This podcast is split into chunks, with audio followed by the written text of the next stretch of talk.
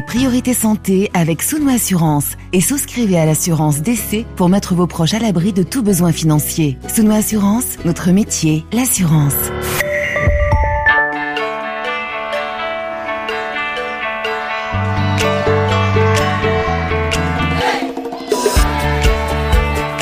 Priorité santé. Caroline Paré.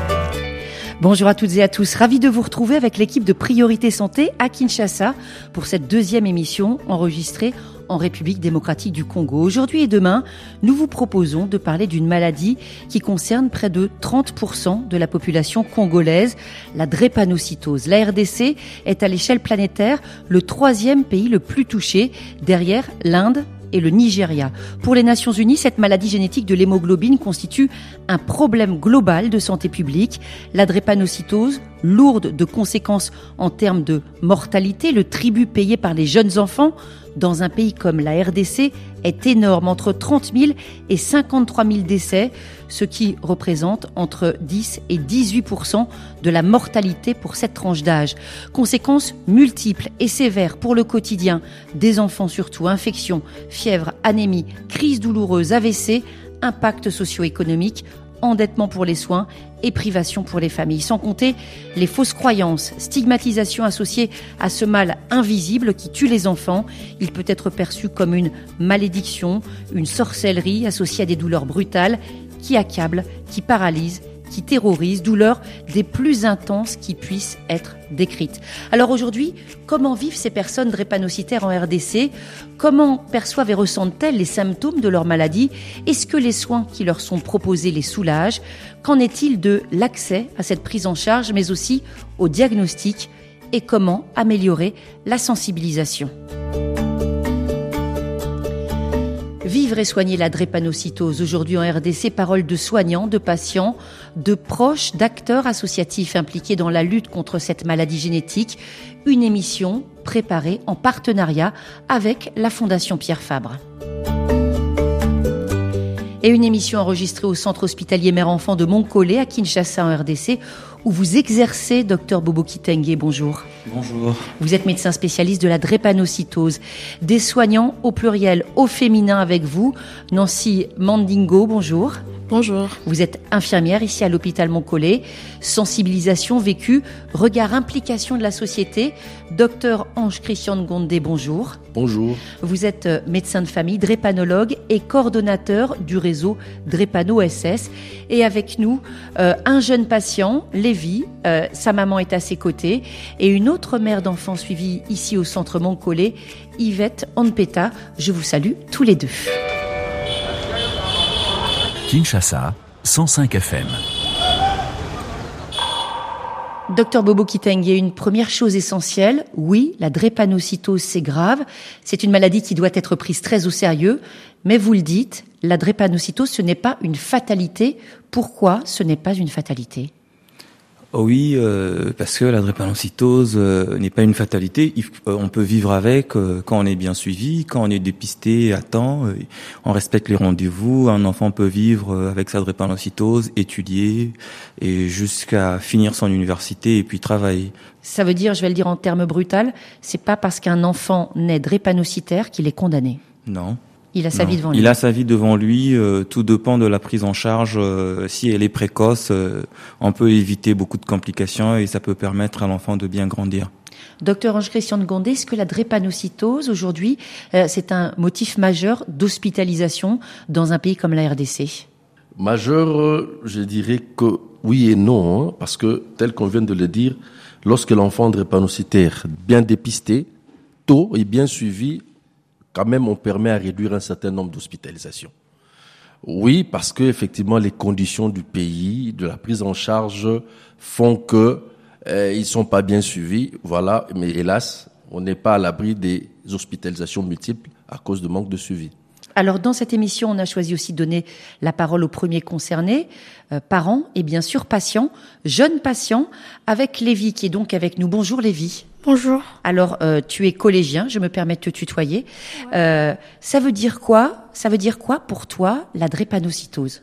Bon, pour moi, la drépanocytose est une maladie génétique transmise par nos parents et c'est pas une maladie fatale. Je peux vivre avec, grandir, me marier, euh, bon, faire tout ce que les gens normaux font. Tu es sage hein, pour un collégien. Est-ce que tu crois que cette sagesse, euh, c'est aussi arrivé grâce à la maladie? Est-ce que finalement, tu as eu du temps pour réfléchir, pour parler avec beaucoup de médecins, pour parler beaucoup avec ta maman, pour comprendre ce qui se passait dans ton corps? Oui, oui, j'ai pris beaucoup de temps, surtout avec le docteur Bobo Kitenge, qui est avec nous aujourd'hui, et avec euh, Nancy, qui est aussi parmi nous aujourd'hui.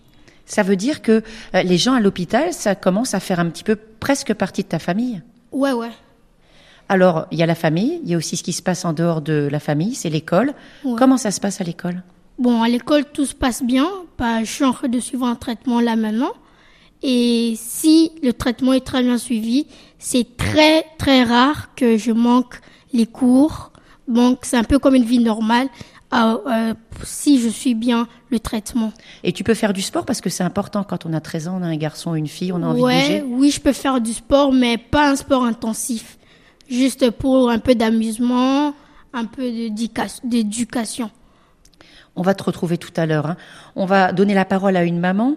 Euh, c'est vous, euh, Yvette Onpeta. Vous, vous êtes la maman d'une jeune fille. Elle a quel âge? Ma fille s'appelle Anne-Marie et elle a 17 ans. Vous avez appris à quel âge qu'elle était euh, euh, malade, puisque vous-même vous êtes porteuse du gène, hein, vous me coupez si je me trompe, messieurs les docteurs, du gène AS, euh, votre époulette aussi, et votre fille est donc née SS. Et ça, vous l'avez su quand? Je l'ai su lorsqu'elle avait neuf mois, malheureusement.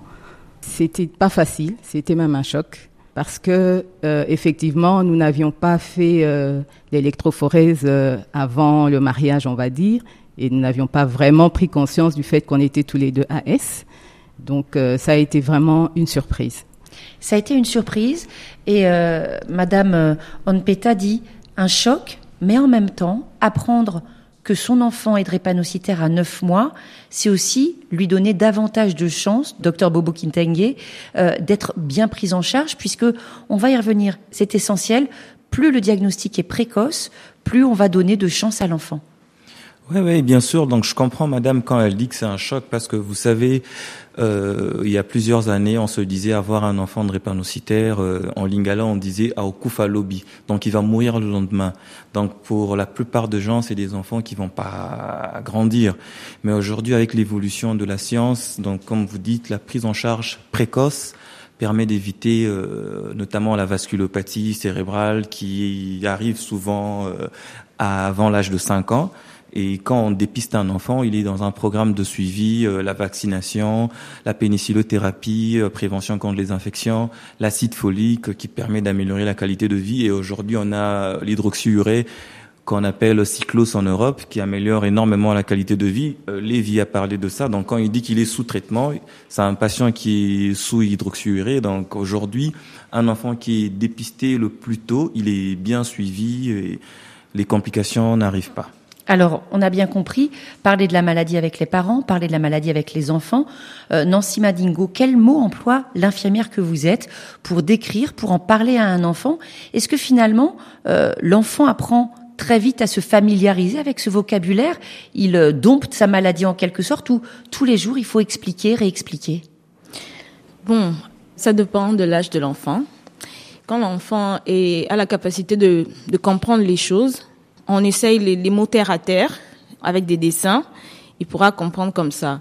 Et c'est toujours difficile pour les parents de dire à leur enfant qu'il est drépanocytaire. C'est très difficile. Certains parents prennent le courage de le dire parce que le petit enfant, tout le matin, il prend ses médicaments. Il ne sait pas. Maman dit prends, papa dit prends, il prend, il obéit. Et à un certain âge, il va se rendre compte qu'il est le seul de la famille qui prend les médicaments il va, il va s'inquiéter, mais pourquoi seulement moi? Et il demande à papa et à maman, les parents peuvent dire, mais d'autres disent non. Donc, pourquoi je vais à l'hôpital? Et c'est à l'hôpital que les parents disent aux, médecins traitants, moi je peux pas dire à mon fils ou à ma fille qu'elle est drépanocytaire, donc c'est vous qui devez le faire. Docteur Ange Christian Gondé, vous vouliez réagir Je voulais dire seulement que il y a une certaine sympathie, une proximité qu'il faut développer avec la famille, avec les enfants pour pouvoir bien suivre cet enfant. Comme on dit, dépister tôt, bien suivi, ils vivent longtemps. Et on dit, hein, parce qu'on l'entend depuis qu'on travaille sur cette émission et sur ce sujet de la drépanocytose, maladie qui touche des pieds à la tête. Qu'est-ce que ça veut dire, docteur Ngondé? C'est-à-dire, il y a un adage qu'on dit, donne-moi l'organe, je te dirai la complication. C'est-à-dire, la complication de la drépanocytose commence de la tête aux pieds. C'est très compliqué. Donc, c'est très compliqué. Dans chaque organe, il y a une complication. Donc, tu pars de la tête, tu as les AVC. On peut même avoir une sourdité, ainsi de suite. Donc, il y a des problèmes ophtalmologiques, il y a des problèmes dentaires et vous descendez avec le, au niveau du thorax, tu as des problèmes de, syndrome thoracique aigu. Et puis il y a des crises comme ostéo-articulaires, il y a des problèmes cutanés, il y a des problèmes cardiaques. Donc ça dit que tu me donnes l'organe, je te donne la complication. Il y a même des choses dont on a parfois du mal à, de parler quand on est un, homme. Euh, le priapisme, ça c'est très compliqué, c'est très douloureux. Très douloureux. S'il n'y a pas une proximité avec le malade, le jeune garçon ne va pas le. Il y a aussi l'énurésie. En fait, il pisse la, la, nuit. À ce mm. moment-là, s'il n'y a pas une proximité, le jeune garçon n'en parle pas. Voilà pourquoi le suivi implique une équipe médicale stable qui soit à même de suivre beaucoup plus longtemps l'enfant. Ce qu'on disait tout à l'heure euh, avec Lévi, quand euh, euh, les infirmières ou les médecins commencent un petit peu à faire partie de, de l'entourage ou presque de la famille. Alors, un autre témoignage dans Priorité Santé, une jeune patiente qui va expliquer en lingala comment elle cohabite avec cette maladie, vivre, se soigner, faire des projets. Et c'est le docteur Rose Cocolo, hein, médecin et patiente, membre comme vous de ce réseau de Répano, qui assure la traduction. Je m'appelle Joadi. Tu as quel âge? 19 ans. Explique-moi pourquoi, Joanie, je te tutoie, tu es ici, à cet hôpital général de Makala. Toi-même, tu es drépanocytaire, anémique. Depuis combien de temps est-ce que tu as euh, cette maladie? Tu l'as depuis la naissance, mais depuis quand est-ce que tu le sais? Depuis à 8 ans. À 8 ans, j'ai reçu ça. Moi, dit seulement toi, tu es anémique. On est parti à. mabanga tokendaki kuna toyebaki yango wana parti ya mabanga bayebisa biso toza naza anémique te ayebaki te. Elle dit que la maman n'était pas au courant, ne connaissait pas la, ce que c'était la drépanocytose avant, mais après sa naissance, oui, ils sont allés euh, au centre mixte d'anémie SS. C'est là qu'on leur a fait l'électrophorèse et qu'on a confirmé le diagnostic de la drépanocytose. Tu as eu quoi comme symptômes? Ah, ma douleur, ma crise, ils ont trop. Au moins, au ventre, ma douleur, ma crise, ils trop dans ma boko, mes cons, ma crise, partout, na na nzoto, ils ma crise. Elle a dit qu'elle a su ça par les, les douleurs, surtout les manifestations douloureuses dans tout le corps. Est-ce que tu as été beaucoup à l'hôpital? Oui, j'étais beaucoup à l'hôpital, j'ai parti beaucoup. Est-ce que les médicaments qu'on te donne, ça te soulage ou pas vraiment?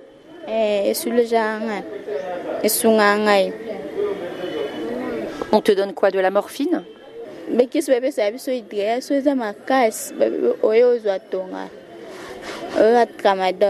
On lui donne tramadol, c'est dérivé morphinique. Oui, ce n'est pas de la morphine, ici on n'en a pas. Mais le tramadol, c'est ça qu'elle prend. Est-ce que tu as compris ce que c'est ta maladie? Oui, j'ai compris. Je comprends bien. Elle dit que oui, les médecins et les infirmiers lui expliquent et elle comprend très bien. Est-ce que tu es en colère d'être malade? Non. Est-ce que ça te rend triste?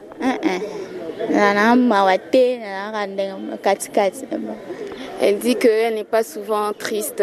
Elle est euh, mitigée parfois, mais pas, elle, se, elle ne se rend pas triste pour ça. Ça veut dire que tu as des amis, euh, par exemple à l'école, et ça veut dire aussi que tes parents, ils font très attention à toi pour que tu ailles bien, c'est ça? Euh, oui, nous avons des camarades de la classe. Maman n'a pas elle a dit qu'elle a beaucoup d'amis en classe et que ses parents font le nécessaire pour qu'elle puisse bien vivre. Parce qu'une jeune fille malade, c'est pas que quelqu'un de malade, c'est aussi une jeune fille. Tu as aussi des rêves comme euh, avoir un métier, euh, avoir un amoureux. Je sais que c'est pas facile d'en parler, mais tout ça, tu fais des projets par rapport à la vie de demain? Oui, on a un projet. Quoi comme projet? Nakozala tailleur kodesine kozala makambo nyonso oyo batailleur balingaka basala Elle est plus dans le modélisme. Elle veut dessiner. Elle veut faire, euh, elle veut faire de la couture. Donc son rêve, c'est ça, d'être une grande couturière et pourquoi pas dessiner ses propres modèles, être styliste. On te dit bon courage et bonne chance pour tous tes projets. Merci beaucoup. Et euh, même quand on est timide, on peut très très bien parler. Tu en es la preuve. Derrière, merci. Merci beaucoup.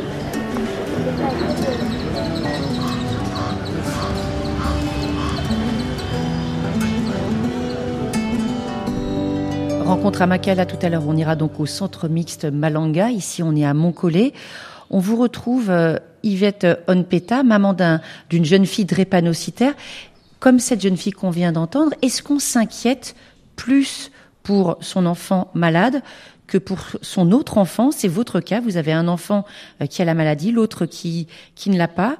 Est-ce qu'on fait une différence en fait entre les deux? Je dirais absolument oui, ce qui est normal, parce que on est face à une fragilité qu'il faut gérer au quotidien, qui est la drépanocytose en fait. Sur le plan euh, sentimental, on ne fait pas sentir à l'autre enfant qu'il euh, qu'il n'a pas sa place. Mais c'est juste que quand il constate, et j'ai eu aussi à vivre ça avec euh, mes deux enfants, quand il a constaté que sa sœur tombait régulièrement malade et que donc maman était obligée d'être à l'hôpital forcément, ça devait lui poser un problème. Un vocabulaire bien particulier, parfois des mots compliqués, on parle d'homozygote, on a déjà entendu le terme électrophorèse. Docteur Ange-Christian de Gondé, l'électrophorèse, c'est quoi? C'est le test qui vous permet de faire le diagnostic effectivement de la drépanocytose. Un test sanguin? Test sanguin, effectivement qui vous permet de diagnostiquer effectivement de voir la nature de l'hémoglobine, comme on le dit, l'hémoglobine normale et les A, et bon, lorsqu'il y a eu cette euh, mutation, donc on peut produire d'autres formes d'hémoglobine, notamment S, C et E. Avec ce test-là, on va se rendre compte que on fait trouver effectivement l'hémoglobine S dans l'échantillon qu'on a eu à prélever la personne, soit en hétérozygote ou homozygote si c'est le cas. Docteur Bobo Kitenge, euh, le moment du diagnostic, on a entendu tout à l'heure euh, cette maman, hein, Yvette Onpeta, qui est avec nous, dire c'était à neuf mois. En général, c'est à quel âge ou est-ce qu'on ne peut pas faire de moyenne? Oui, euh, en centre hospitalier Montcol, on a eu l'avantage d'avoir un projet qui a été financé par euh, la fondation euh, Pierre Fabre euh, et euh, l'AFD qui nous a permis d'avoir un dépistage néonatal. Donc du coup, on a une quarantaine de maternités tout autour de nous, sur Kinshasa et en province, qui nous ont envoyé des prélèvements sur papier buvard dès la naissance. Mais on a voulu rattraper les femmes qui ont accouché ailleurs quand ils viennent pour les vaccinations en préscolaire, on les prélevait aussi sur bivard. Donc les enfants qui étaient dépistés étaient directement suivis dans la cohorte, euh, étaient mis sous acide folique, euh, pénivé. Mais actuellement, il n'existe pas un programme national de dépistage néonatal, ce qui fait que nous recevons d'autres enfants euh, à deux ans, à trois ans, ou après avoir présenté un syndrome main-pied, on nous les réfère pour une prise en charge, antécédent de fièvre à répétition, euh, plusieurs transitions et on nous réfère euh, pour commencer. Des complications, docteur Ange-Christian de Gondé, c'est quoi les complications? Bien sûr, on a compris tout à l'heure quand vous disiez de la tête aux pieds qu'il y en a énormément de possibles, mais les plus fréquentes et les plus, les plus terribles D'abord, il y a des crises, ce que nous appelons des crises aiguës. Bon, la triade qu'on connaît, il y a l'anémie, il y a les infections et puis il y a la douleur. Quand vous avez l'AVC, c'est une complication aiguë, mais qui a des séquelles qui peuvent perdurer. Il y a le complications aiguës comme le sonome thoracique aigu, qui peut même entraîner la mort.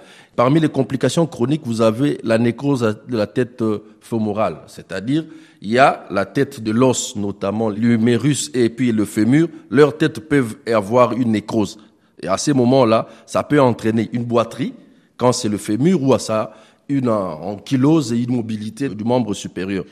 Nancy Madingo, la douleur, c'est vraiment une constante dans cette maladie. Euh, Est-ce que c'est à part la douleur des enfants drépanocytaire Oui, je dirais que c'est vraiment à part. D'abord, on ne sait pas quand est-ce que ça arrive, ça vient brutalement, et pour qu'elle parte, elle prend beaucoup de temps. Donc il faut commencer avec euh, un groupe de dentalgiques du premier échelon, juste selon l'évaluation de la douleur du patient. Dans certains hôpitaux, euh, docteur Bobo Kitenge, on entendait tout à l'heure, hein, euh, pour certains établissements, la morphine n'est pas dispensée surtout aux enfants. C'est réservé à certains hôpitaux. C'est quoi les critères? Nous, à Moncol, on peut avoir la grâce de trouver quelquefois la morphine, mais qui manque aussi parce que le circuit d'achat est vraiment complexe et difficile. C'est là que nous plaidons pour un accès facile à la morphine pour tous les patients parce que, comme vous avez dit, c'est une douleur atroce atroce vraiment et on a besoin euh, de la morphine. Je voudrais juste recadrer les choses parce que là on parle vraiment de la prise en charge de la drépanocytose au niveau d'un pays comme la RDC. Et il faut bien pour resituer les choses par rapport aux personnes qui nous écoutent dire qu'ici à Montcollet, on est, euh, ça peut paraître un peu trivial, dans le top du top de la prise en charge de la drépanocytose en RDC. Si, si, si, si, si.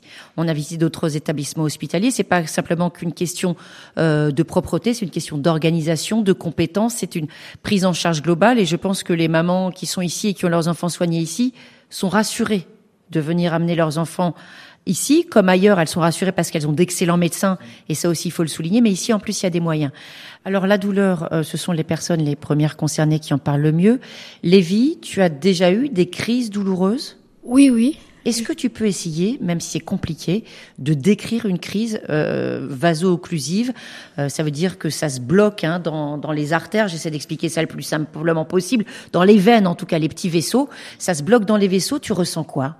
Bon, c'est comme si, par exemple, ta main, elle est, bon, on la serre tellement que les doigts, tu ne sens plus tes sens dans les doigts, dans les paumes de main, et tu, par exemple, pour, par exemple, saisir quelque chose, tu ne peux pas y arriver.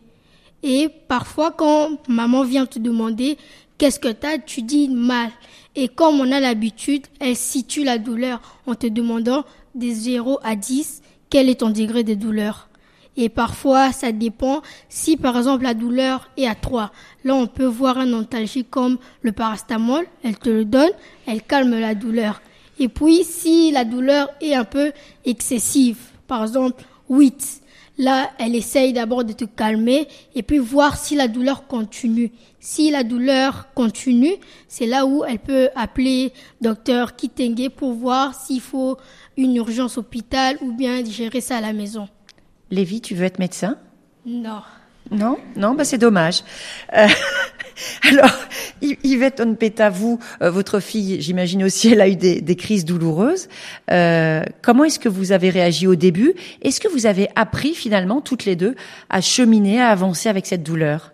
Oui, bien sûr. Au début, euh, mon cheval de bataille était d'apprendre ce que c'est la drépanocytose. J'ai fait beaucoup d'efforts pour lire, pour euh, en parler avec les médecins, pour comprendre ce que c'était.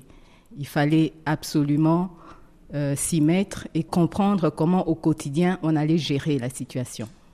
Euh, il y a un point sur lequel j'aimerais revenir parce qu'il est très important, c'est sur le coût de tous ces soins pour les familles, parce que c'est un impact social et je sais, docteur Ange-Christian Gondé, on en a parlé avant l'émission, que pour certaines familles, eh bien, euh, la drépanocytose, c'est évidemment un problème de santé, mais c'est aussi un problème qui risque de mettre euh, toute la famille dans la pauvreté. C'est une maladie appauvrissante. Il y a toujours un problème euh, d'argent qui va se poser, surtout que dans notre système de santé, c'est le paiement au cash. Si on doit payer au cash, vous savez donc tout le risque que la famille court avec des petits commerces, tout doit, ils sont un peu dépourvus de moyens. Et ce qui fait qu'il y a des médecins qui se transforment en financiers de soins, où il y a des institutions où les patients peuvent donner en gage certains de leurs biens pour pouvoir pallier aux situations. Donc c'était une maladie qui appauvrit effectivement. Vous vouliez réagir, docteur Kitenge? Oui, parce que ça, c'est un grave problème dans notre contexte actuellement. Vous savez qu'on n'a pas de sécurité sociale au Congo, donc les soins sont payants.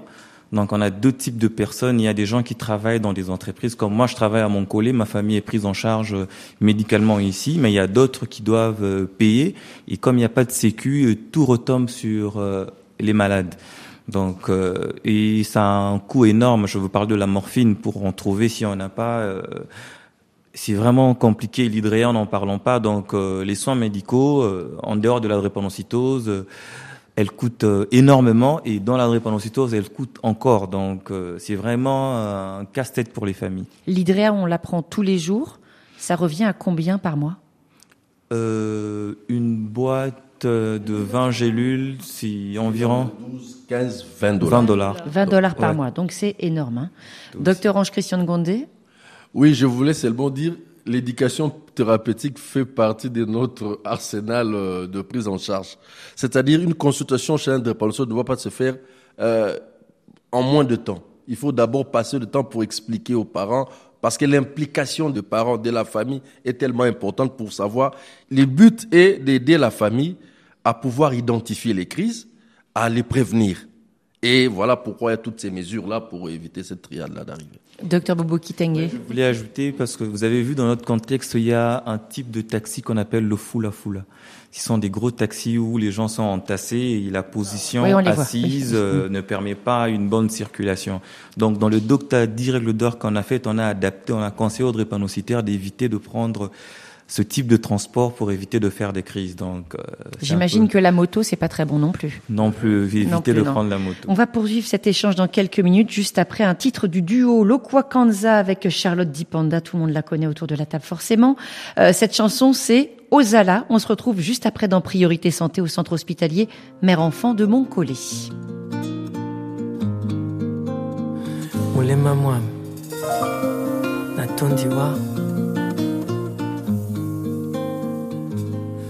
Mwami natondiwa ndimbana mongeleidoi longo toponda na mimbu mitomba wemba mulemai na usatondo itubwan na mulema mongo otimsele ni ndolo nyese abenene noa osala hey usala mulema mwana mtondi wai etumna pulino o oh, walai. Mulema mama mumengelende eyimlan na mingelewa punda na punda uliye mwa. Nabi be sending love no longer. Ah.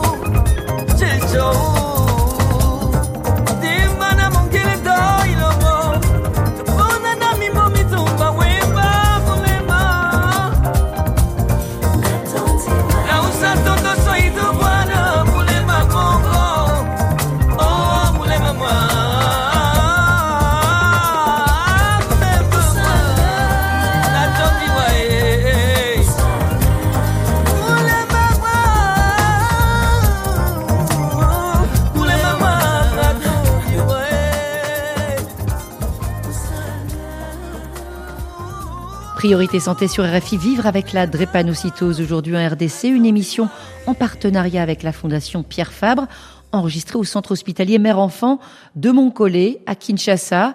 Euh, nos invités autour de cette table, docteur Bobo Kitenge, médecin spécialiste de la drépanocytose, Nancy Madingo, infirmière, ici aussi à Montcollet, ainsi que le docteur Ange Christian Gondé, drépanologue coordonnateur du réseau euh, Drépano SS, nos témoins en plateau, Lévi, 13 ans, et Yvette Onpeta, maman d'une patiente drépanocytaire. Euh, docteur de Gondé, depuis quand euh, votre réseau, depuis quand existe-t-il? Il faut dire que la dynamique citoyenne euh, date de un peu plus longtemps, vers les années 90 et 80. Vers 2004-2008, qu'on a eu à voir encore une résurgence des associations qui commençaient à travailler sur la drépanocytose. C'est une plateforme d'associations qui regroupe un certain nombre d'associations, des patients, des personnels soignants, des, et des, des, des parents. Alors, c'est autour de 2012 qu'il y a eu cette synergie des associations de se réunir sous forme d'une plateforme et parler sur la drépanocytose. Et si vous deviez définir euh, les grands objectifs, les grandes missions de, de votre réseau ou d'associations comme la vôtre? En tout cas, c'est notre mission, c'est d'abord d'agir sur la prévention de la maladie de la drépanocytose par la sensibilisation et puis à favoriser le dépistage précoce et agir sur le traitement de la drépanocytose et permettre une insertion socio-professionnelle drépanocytaire. Voilà un peu les trois grands axes. Ça veut dire que les patients ont vraiment leur place dans la société. Euh, comment est-ce que vous intervenez, vous, euh, Nancy Madingo, infirmière, euh, en ce qui concerne l'accompagnement des familles? Bon, généralement, j'utilise des petites questions ou des petits jeux avec les patients qui savent parler facilement. Et il faut, mon travail encore, c'est de détecter un parent qui est triste, qui est euh, très affecté. Généralement, ce sont des nouvelles personnes qui arrivent à l'hôpital. Avec eux, ça prend beaucoup de temps. Parce qu'il faut apprendre, il faut rassurer, parce qu'ils se demandent euh, si mon enfant va vraiment bien grandir, si mon enfant ne mourra pas avant 5 ans, si c'est une fille ou c'est un garçon, est-ce qu'il va se marier, il aura des enfants. Donc tout l'avenir de l'enfant est en train de circuler dans la tête des parents. Ils doivent connaître la maladie correctement, les enfants, pourquoi les crises arrivent, comment, comment les éviter, L'hygiène de vie doit être connue correctement. Il faut toujours rappeler ça. Et puis trouver des moyens de loisirs, de détente aussi pour eux. Parce que quand ils sont en crise, il faut qu'ils parviennent à faire quelque chose qui peut les détendre, laisser, l'aider à oublier la, la maladie. En ce moment-là, soit suivre la musique ou bien suivre la télévision. Surtout quand c'est à l'hôpital. Le désir, c'est de, traiter la maladie, que tous les, les, les enfants soient guéris. Malheureusement, dans notre pays, on ne peut pas le faire. Donc, mon travail, c'est d'être proche d'eux, dans l'hôpital, leur donner toujours une bonne humeur, même quand c'est difficile durant les crises. Être, comme Lévi l'a dit, c'est la famille maintenant. Alors, il y a certains patients qui peuvent me dire ce qui fait très mal. D'autres peuvent cacher au docteur Bobo. D'autres parfois peuvent dire tout dire à docteur Bobo, mais ils me disent pas parce qu'ils ont honte, surtout chez les, les garçons. Mhm. Il y a certains garçons qui peuvent pas me dire non, j'ai fait un priapisme, ou bien je suis amoureux d'une fille, ou bien il a peur. Mais il y a d'autres, que ce soit garçon ou fille, qui peut tout me dire aussi. Accompagnement psychologique, et c'est vrai, hein, Yvette Onpeta, les enfants grandissent. Forcément, en tant que maman et en tant qu'adolescente, on se pose des questions. Vous disiez tout à l'heure, euh, moi, mon époux, euh, quand on s'est marié, on n'était pas au courant forcément, on va dire, de notre statut, de euh, ce qui se passait dans notre corps, qui aurait même peut-être un jour un, danger pour nos enfants. C'est quelque chose euh, auquel vous pensez, vous réfléchissez pour votre fille? Disons que je, je prends les choses au quotidien. Hmm. Je, je préfère y aller comme ça, sans trop euh, me, me projeter dans l'avenir, mais nous sommes dans l'espérance que elle va aller le plus loin possible avec l'accompagnement. Mais aujourd'hui, votre fille va comment? Elle va bien, on va dire ça comme ça, même si euh, de temps en temps, les crises sont là. C'est quoi le plus dur? C'est le corps ou c'est le moral? C'est le moral. Le moral. Ouais. Elle est déprimée? On dira pas forcément déprimée, c'est peut-être un peu fort, Hmm. euh, mais elle est un peu révoltée, on va dire, parce que à 17 ans, elle a envie de faire tout ce que Les les, autres jeunes filles font. Euh, par exemple, elle, dans son cas, elle ne fait pas d'éducation physique. Elle n'en a jamais fait euh, par rapport à sa condition. Et là, euh, elle a envie d'en faire. Mais c'est difficile de la laisser faire par rapport à ce que euh, nous vivons au quotidien. Donc, il y a des choses qu'elle veut faire, mais qu'on a du mal à, la- à la laisser faire. Ça, il faut dire vrai. C'est vrai que c'est quand même quelque chose qui peut empêcher hein, certains projets. Euh, Docteur Bobo Kitenge, pourtant, il est plutôt recommandé d'avoir une activité physique. Le tout est de savoir cibler celle qui correspond au patient et peut-être aussi euh, en fonction de, de l'évolution de la maladie. Oui, oui, vous avez parfaitement raison. L'éducation physique actuellement est euh, encouragée.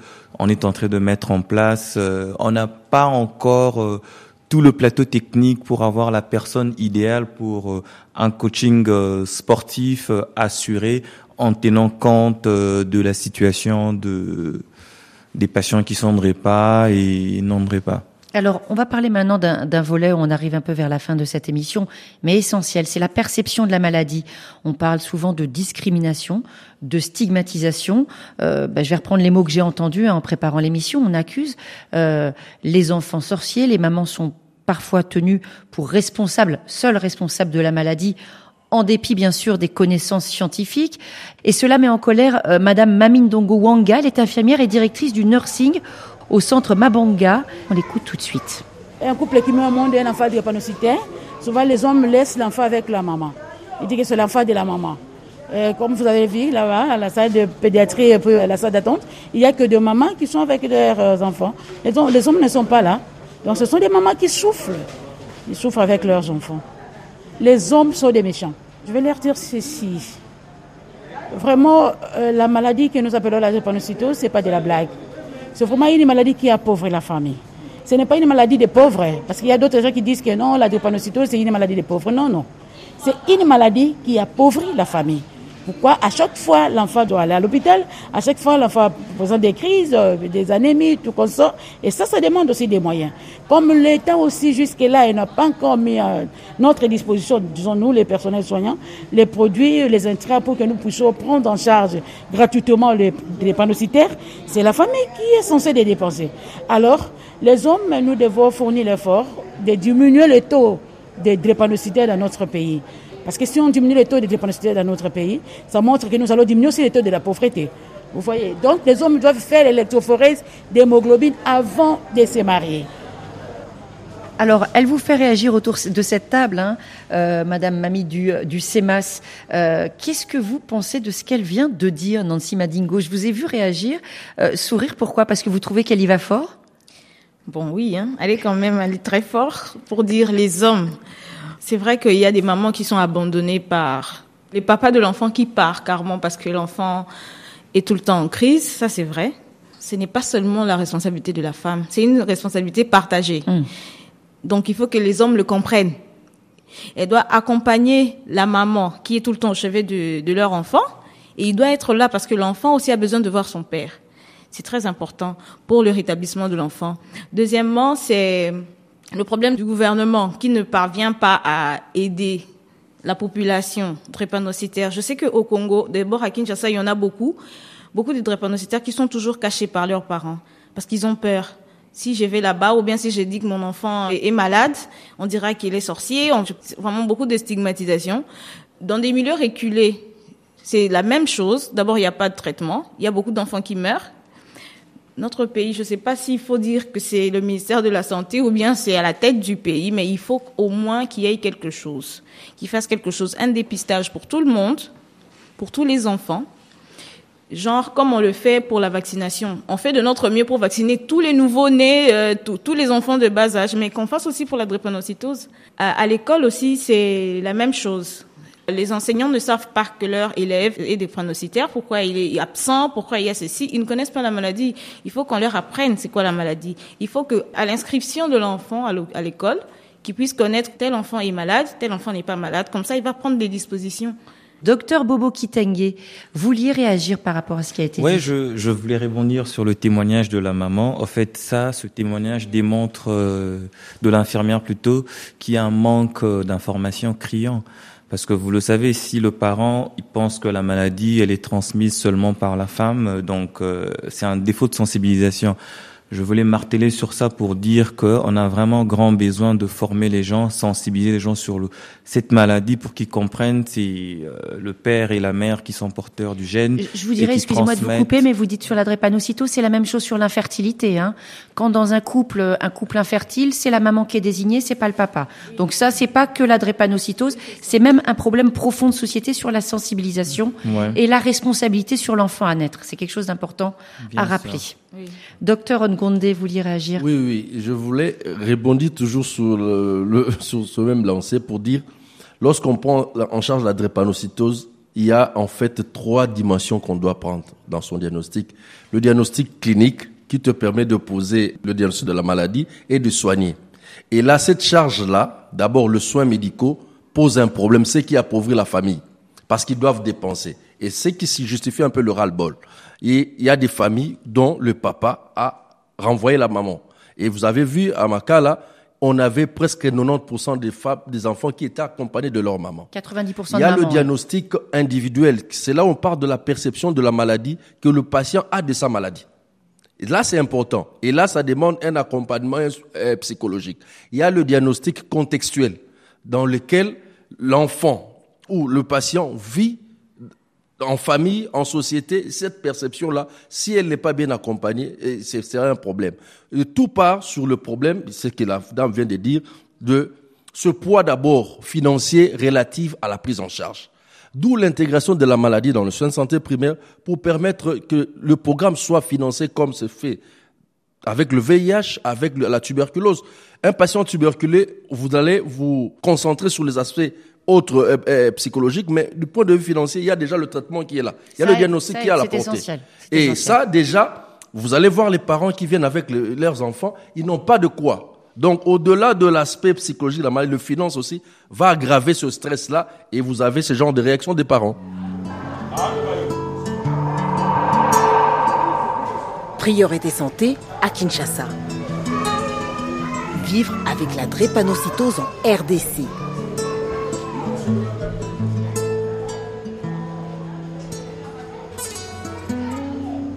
On a bien perçu les multiples aspects de la maladie, on pourra en parler pendant des heures. Les explications et donc l'implication des patients, des parents, euh, comme l'a fait Madame Louise. hein, elle s'est vraiment intéressée à ce qui se passe euh, pour ses deux enfants. Ses deux filles sont drépanocytaires. Aujourd'hui, elle est sensibilisée et déterminée. Oui, au début, quand on ne savait pas, hein, on ne savait pas ce que c'est les drépanocytoses, on se demandait c'est quoi, on va chez les tradis, on fait des cicatrisations par-ci, par-là. Donc euh, chacun pense de sa manière. Mais quand nous sommes allés voir la médecine moderne, on a détecté que réellement, chaque fois l'enfant faisait de l'anémie et on les transfusait, on ne savait pas. Et quand on a découvert que c'est l'anémie SS, maintenant on nous a expliqué comment euh, il faut les protéger, quelles sont les règles d'or hein, que nous devons savoir pour les protéger et puis diminuer tant soit peu les crises. Vous, vous étiez allé chez le tradit avant pour les enfants? Bon, pas du tout hein, chez les tradis, mais les, les amis à côté où on vivait, ils disent non, ça, c'est vraiment, c'est les Kibeka, il fallait faire des cicatrisations, tout ça. Ça veut dire des scarifications. On, on prenait un petit couteau très pointu ou une lame, par exemple une lame de rasoir, on faisait saigner pour que le sang sorte, c'est ça? C'est ça, il faisait ça, mais après tout, je me suis dit non, peut-être on risque encore de contaminer encore l'enfant, soit de faire la tétanos ou d'autres choses. Alors je me suis réservée pour aller voir ces gens-là. Est-ce que vous avez senti que vos enfants, ils étaient exclus à cause de la drépanocytose, qu'on les regardait comme des gens bizarres parce qu'ils étaient malades, parce qu'ils n'étaient pas en forme comme les autres, ou ça s'est pas trop passé à l'école ou dans la famille ou le voisinage? Oui, bon, il y a des voisins qui disent ah, les enfants SS, ne faut pas vivre longtemps, tout ça, mais moi, j'ai suivi des conseils, j'ai- dit que non, ces enfants aussi, il y a d'autres qui sont devenus des médecins, pourquoi pas mes enfants, ils doivent étudier comme tout le monde et ils sont nécessaires aussi comme tout le monde. Ça aide les enfants d'avoir une forte maman. Oui, ça les aide, je les fortifie, ils étudient, ma fille elle va représenter ce- cette année, et la cadette aussi passe en sixième, oui, ils étudient comme ils sont très intelligents. On arrive à la conclusion de, notre échange. Euh, Qu'est-ce que vous racontent les patients, leurs parents et peut-être aussi même des papas, euh, Nancy Bandingo Est-ce qu'ils ont besoin de se confier sur ces souffrances psychiques où on cache, où on garde la peine à l'intérieur? Oui, ils ont vraiment besoin de ça. J'aimerais bien, à la longue, si les parents m'autorisent, de faire un groupe de parole des parents avec qui ils vont commencer à échanger chacun son expérience. Je pense qu'ils vont se soutenir les uns les autres et comme ça, ils, éviteront d'être un peu déprimés dans des cas, dans des cas compliqués. Alors, tous les parents ont besoin d'un soutien psychologique. Et puis, c'est vrai, il y a des parents qui viennent, comme euh, la maman vient de dire là, les tradis praticiens.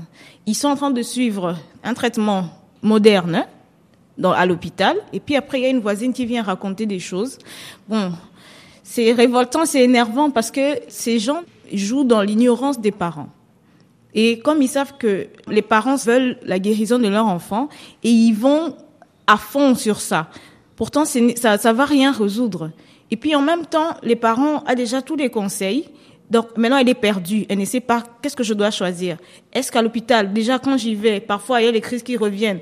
Je vais arrêter là pour aller de l'autre côté. Et parfois, s'ils y vont, ça peut se calmer, mais après, quand ça revient, ça devient pire. Et avec beaucoup de complications sur le rein. Parce qu'il n'y a pas un bon dosage du traitement. Et vraiment, le patient peut revenir à l'hôpital avec des très graves complications qu'on ne sait même pas résoudre, c'est trop tard.